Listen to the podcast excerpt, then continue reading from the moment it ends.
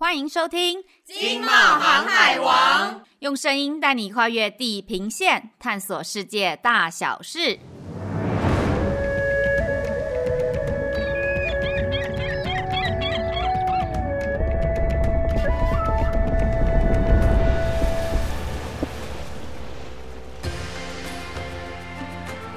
大家好，我是提姆。大家好，我是满分正妹阿慈。哎，提姆，你身边有朋友是穆斯林吗？有啊，在大学的时候，我们系上就有几位来自印尼的同学。他们都是穆斯林，上课的时候啊，不管春夏秋冬，他们都包着头巾，只露出迷人的双眼，带点神秘的感觉。哎，其实我很佩服他们在这么炎热的天气之下，还可以维持这样子包紧紧。因为穆斯林的有很多规范，对我来说都蛮难执行的。比如说，他们不能喝酒，然后还有一天要有五次的祷告。那甚至说，在斋戒月的时候，他要从早到晚这种断食。我觉得对我来说就是大魔王等级的挑战。由于不了解、接触少，我相信部分人可能还是会将伊斯兰和当年的九一一攻击事件、大大小小自杀攻击，甚至是近几年来非常猖狂的 ISIS 组织挂钩在一起。但是看着他们诚心奉行着这么严谨的戒律，我真的是有点难以想象伊斯兰他们到底为什么会和滥杀无辜的恐怖组织有关呢？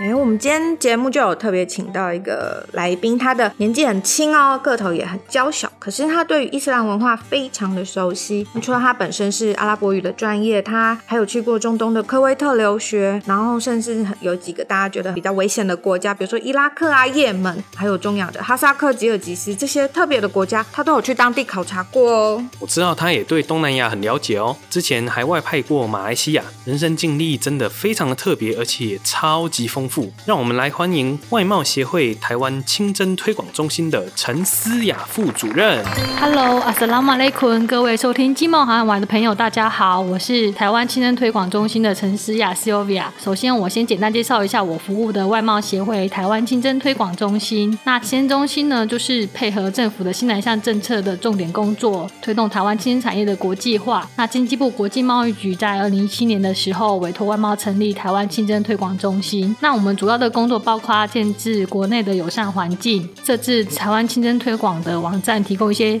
像是清真验证机构规范啊，国内清真验证的产品销售管道、穆斯林餐厅、旅馆及公共祈祷室的相关资讯。那我们也会辅导业者申请清真验证，然后与各国的清真认验证机构来合作交流，那以及办了一些相关的国内外的推广活动，提供业者完整的服务平台，来推动台湾的清真产业发展。Sylvia，我想先问一个最基本的问题啊，这个所谓的清真指的到底是什么？我知道有清真寺，台湾有好几座，然后它的外观建筑也非常的漂亮，而且我个人也超级爱吃清真牛肉面，台北就有好几间很有名的店。那其实清真啊，哈辣，它是来自阿拉伯文的音译，那它指的是合法或是许可的意思。那我们中文把它称作为清真。那清真它其实是源自于伊斯兰教法，这个教法是根据穆斯林的古兰经和圣训的内容来对穆斯林日常生活以及饮食所做出的规范。因此，穆斯林他们日常生活食用或接触身体的产品必须符合伊斯兰教法，以避免一些相关的不洁之物，像是猪肉啊、酒精、血液等等。那凡是教法上许可的产品，这一些食用品啊，我们都把它称作清真。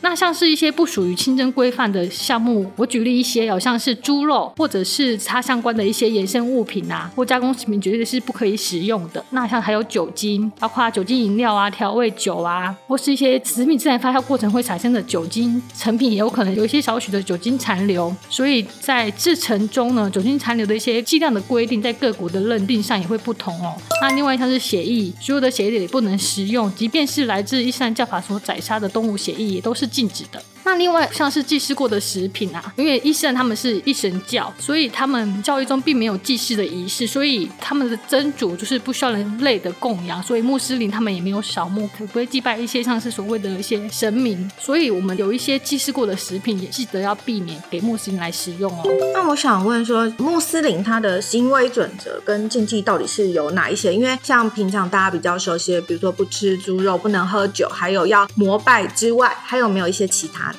那穆斯林的他们的行为准则主要是遵奉刚刚提到的《古兰经》和他们的先知穆罕默德圣训。那他们除了刚刚提到的一些相关的禁忌之外，不能吃的食品之外呢，他们也主张像是平等、诚信、男女有别，也禁止堕胎。在衣服上，他们则是要强调要蔽体、宽松和低调为主。那他们也严禁崇拜一些鬼神迷信的行为，另外就是切记要使用左手来接物或是传递物品给穆斯林，以免失礼。此外呢，由于伊斯兰是强调公平原则，所以呢，他们也是禁止一些利息不劳而获的行为，或是风险性的交易，或是投机行为及赌博。哇塞，所以他们的生活戒律真的是非常的严谨。我听说很多男生很向往要当穆斯林，是因为穆斯林可以有四位妻子，这样听起来要想无。也得要先遵守戒律才行。那其实穆斯林他们所实行的一夫多妻制呢，是有历史的原因的。尤其是伊斯兰的那个起源地阿拉伯半岛，他们尤其都是沙漠的地区，然后他们以前都是游牧民族，那必须要西家带眷、逐水草而居，所以也常常为了抢夺一些绿洲的水源而发生部落的战争。那这样的情况下，男生呢就是多半会有缺伤亡。那打败一方的女生自然会成为就是胜利一方的一些女奴或是妻妾。那他们就是为了要照顾那些当时的一些寡妇啊，或是孤儿啊，所以他们就会收留这些人。其实他们并非有真正的婚姻关系，而是单纯的收留。到现在呢，就变成一个男人可以娶四个太太。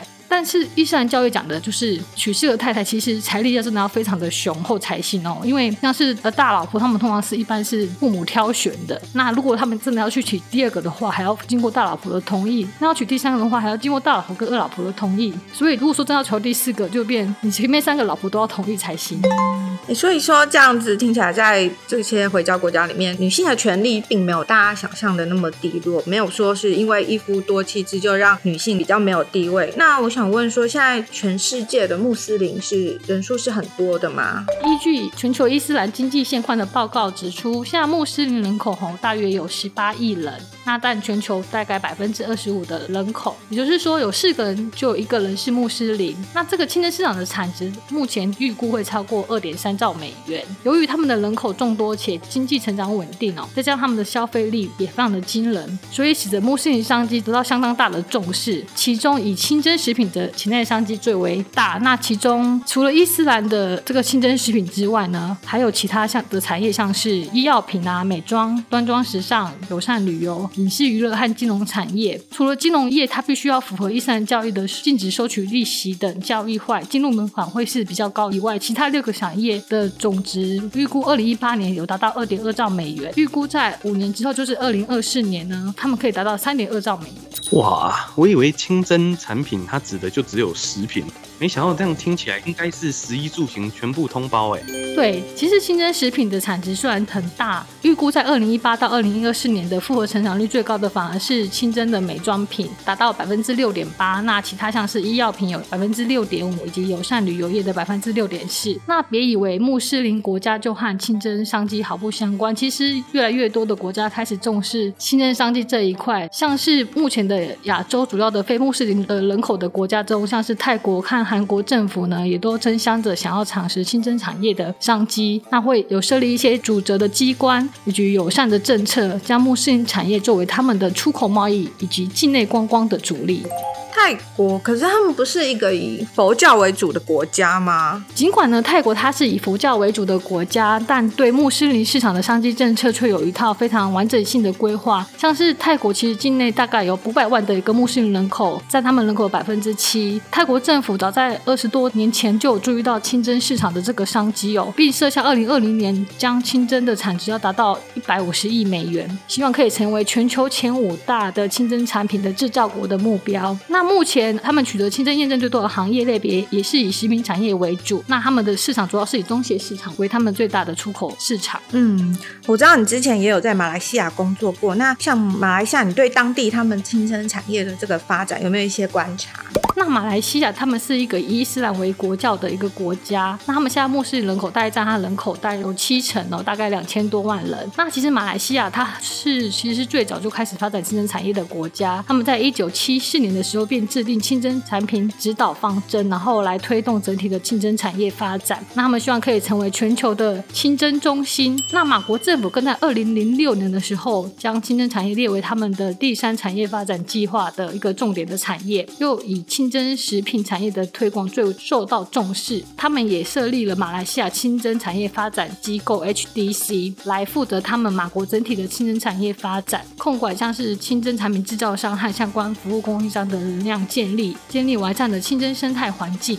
那另外在清真产业的规划布局，马来西亚境内也设立。非常多的清真工业园区，透过建立清真原物料，利用相关电子商务，促进他们境内的清真的产品出口，加强推广他们清真产业的服务发展。感觉清真这个产业已经不只是跟回教国家有关系。因为他们的人口众多，现在已经是全球都在关注的重点。我们知道说，现在其实很多国家他们都有在推行清真认证。我想问说，这个清真认证到底是什么东西？那由于穆斯林他们日常生活使用或触碰的产品必须符合伊斯兰教义，来避免触碰一些不洁的物品，像是猪肉或酒精。因此，只要符合伊斯兰教法的食物或产品，我们都把它称为清真好啦，那穆斯林就可以来食用或是使用。由于现在的食品或产品的制造过程越来越复杂，加上全球化的影响，因此穆斯林他们难以从一项产品的外观来判断他们是否符合伊斯兰教义，也无法确保在货品的配送过程是否受到污染，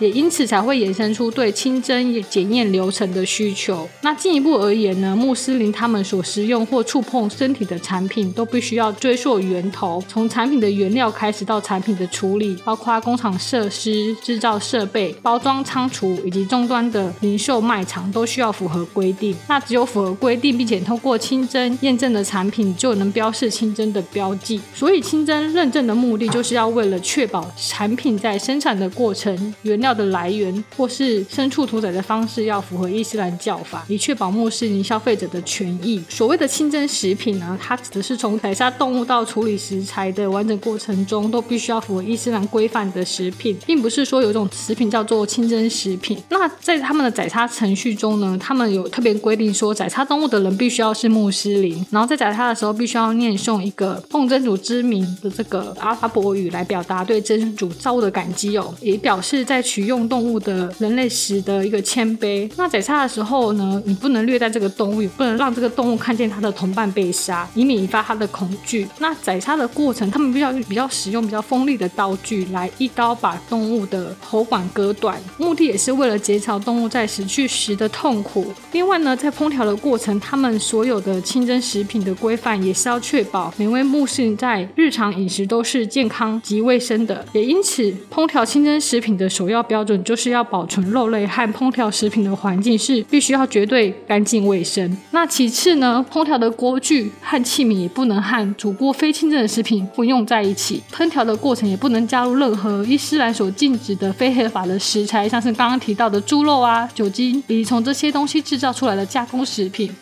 看起来清真认证的标准真的是非常的严格诶。那台湾现在已经有在做这样的认证了吗？那由于台湾并不是主要信奉伊斯兰的国家，像目前国内呢也没有推动清真认证标准的主证机关，也没有官方统一去核发国家级的清真验证标章。现在呢，我们台湾的清真认验证呢，主要是由民间来进行发证，各自核发自己的清真标章。那目前国内大概有十一家的清真验证机构提供清真验证的服务。根据我们的统计呢，我们到今年的六月为止啊，台湾有获得清真验证的厂商家数大概有九百六十四家，包含清真的一些餐厅、旅馆、食品饮料、健康食品、美妆保养或是医院。已经有九百六十四家，那可不可以帮我们列举一下说，说台湾到底有哪几家是已经通过清真验证的厂商？台湾有许多耳熟能详的食品业者都已经有取得清真验证哦，像是我们常喝的博朗咖啡啊、黑松的气泡水啊、老杨方块酥、三点一克的冲泡奶茶，或是维力他们有做的三种小妹妹的点心面啊，都有取得清真验证哦。除了这些加工食品之外啊，国内的穆斯林友善的餐厅、旅馆、场域啊，也将近有三百处，像是知名的台北金华酒店、圆山饭店、故宫博物馆，以及像是阳明山国家公园这些场域，也都有取得穆斯林友善的验证。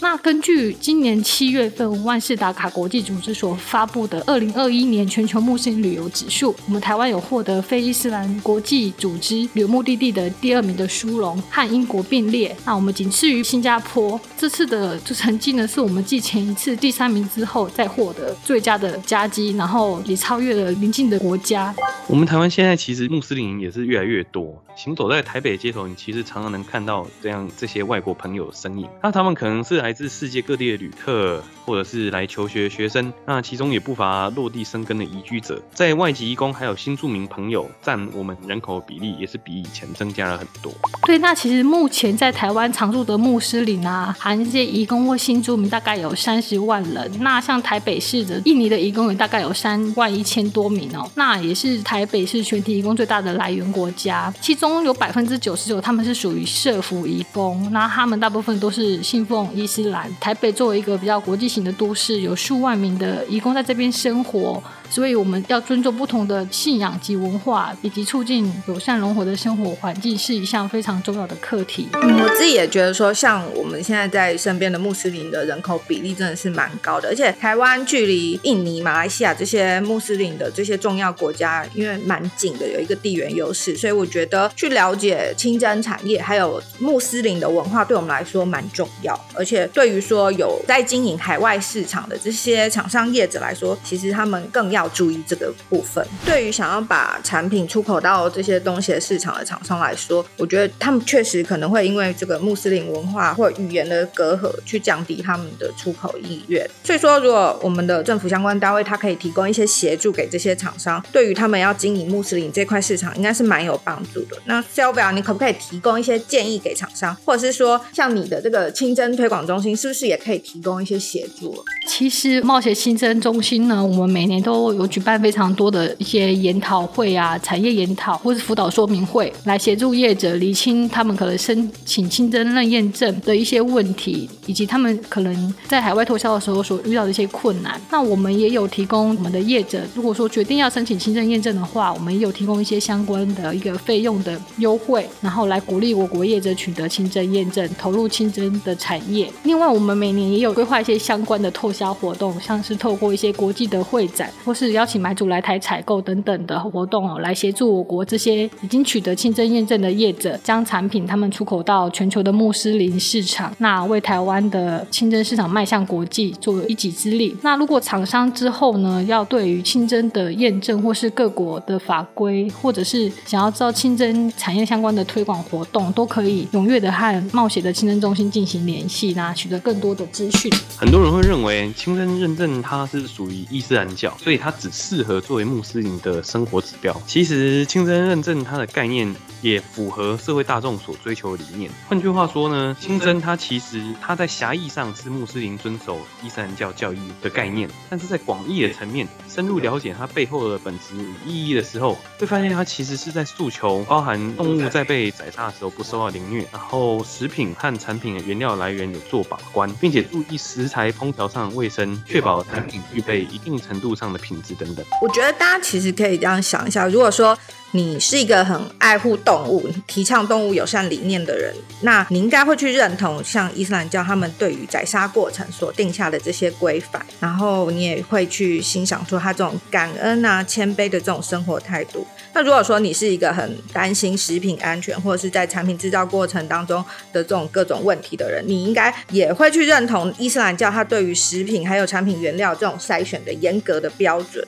那如果说你是一个非常重视饮食卫生，然后餐厅环境的这种人呢，那你到清真餐厅来用餐，其实更会符合你的标准跟需求。也就是说，其实如果说你是一个在追求这种理想的生活标准，其实跟伊斯兰他们所谓的清真认证的价值理念是非常常接近的。所以清真认证这个东西，它不只适用于穆斯林，我觉得一般社会大众他也可以用清真认证的这个标准，作为你在采购一些肉品啊、食品，甚至是药品、化妆品上面的一个指标，还有你的品质保证。谢谢 Sylvia 今天特别拨空来跟我们分享这么多清真的产业知识。我相信你除了穆斯林这块专业，下次也可以听听你在中东生活的一些故事。希望下次能有机会再邀请你来节目跟大家分享喽。谢谢 Tim，谢谢小池，也谢谢金贸航海王的邀请。那谢谢大家收听这集的节目。金贸航海王每周二陪你知道全球大小事。我是 Tim，我是满分正妹阿慈。那大家下次见喽，拜拜。拜